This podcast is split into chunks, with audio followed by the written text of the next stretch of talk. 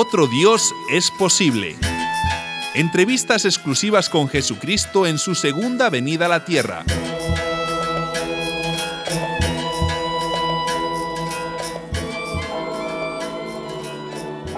Ave María Purísima, Padre. sin pecado concebida. Padre, me acuso de y En penitencia, hija, vas a rezar 40 Padres Nuestros y 40 Ave María.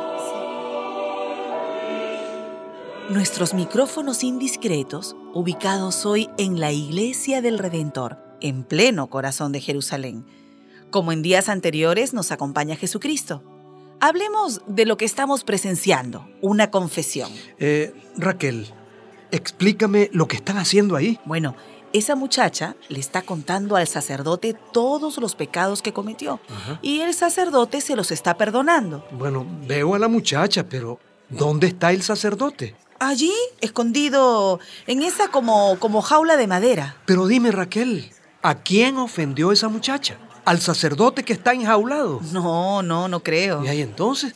¿Por qué le está pidiendo perdón a él? Porque, porque así es la confesión. Mm, qué extraño. ¿Y por qué dice extraño? Porque si ella ofendió a otro, ¿por qué le pide perdón al sacerdote? Bueno, según el catecismo, este es uno de los siete sacramentos instituidos por usted mismo. ¿Por mí? Sí. Eh, Creo que...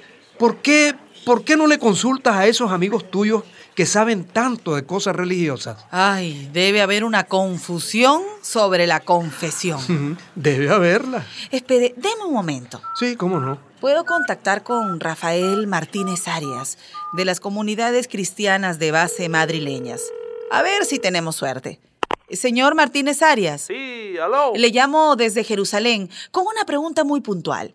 ¿Cómo se originó el sacramento de la confesión? La inventaron los superiores religiosos de algunos ¿Cómo dice? ¿Los monjes irlandeses? Y, y 500 años después de Jesucristo. Raquel, yo quiero oír también. No puedes hacer que se oiga sobre el tejado lo que él te dice al oído. Sí, perdón Jesucristo. Espere, subo el volumen. Esta forma de pedir perdón la inventaron los superiores religiosos de algunos conventos de Irlanda. Así podían conocer hasta los pensamientos más íntimos de cada uno de sus monjes. No me diga. De Irlanda pasó a otros países. Siglo después, un papa, Inocencio III, que de inocente no tenía nada, impuso esa confesión como norma obligatoria para todos los cristianos. ¿Y por qué habla mal de ese papa? Porque era un prepotente, vivía rodeado de lujo, haciendo negocios sucios. ¿Y qué interés tenía ese papa en imponer la confesión? Vea, era un tiempo de mucho descontento contra las autoridades de la iglesia. Entonces, ese papa tuvo una idea. A partir de ahora, todos los cristianos tienen que confesar sus pecados a los sacerdotes. Y a los sacerdotes le dijo, interroguen a quienes se confiesan para conocer sus opiniones religiosas y políticas. ¿Y de ahí nace el sacramento de la confesión? Como lo oye, fue ese papa del siglo XIII el que impuso la confesión. No era una medida para perdonar los pecados, que va, sino para averiguarlo, para descubrir herejes, disidentes. Pregúntale si la gente aceptó ese yugo. Eh, aquí pregunta Jesucristo si el pueblo se sometió a ese control impuesto por el Papa Inocencio III. No, que va, siguieron protestando. Pero después del tercero vino el cuarto, Inocencio IV.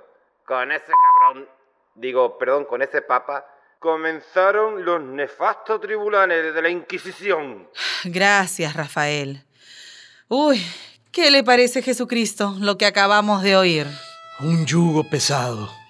Una carga insoportable sobre los hijos de Dios. Concluyamos. No fue usted el que instituyó la confesión. No, ¿No se hace responsable del secreto de confesión? no, Los confesionarios, No. las listas de pecados, No. las penitencias. no conozco nada de eso. Yo hablé de perdón y lo que dije fue muy diferente. Díganos qué dijo. Bueno, te lo digo, pero afuera. Nunca me han gustado los templos. Raquel, Vámonos, salgamos al aire libre. Y también nosotros por un momento salimos del aire. Raquel Pérez, Emisoras Latinas, Jerusalén.